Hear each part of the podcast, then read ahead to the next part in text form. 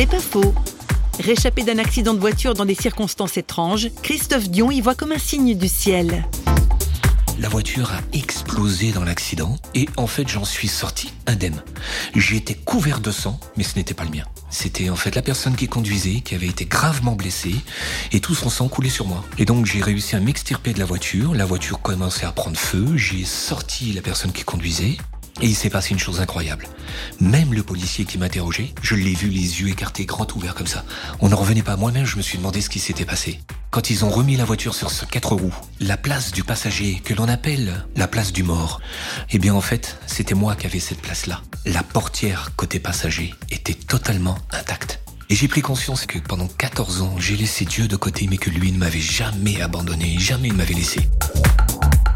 C'est pas faux, vous a été proposé par Parole.fm.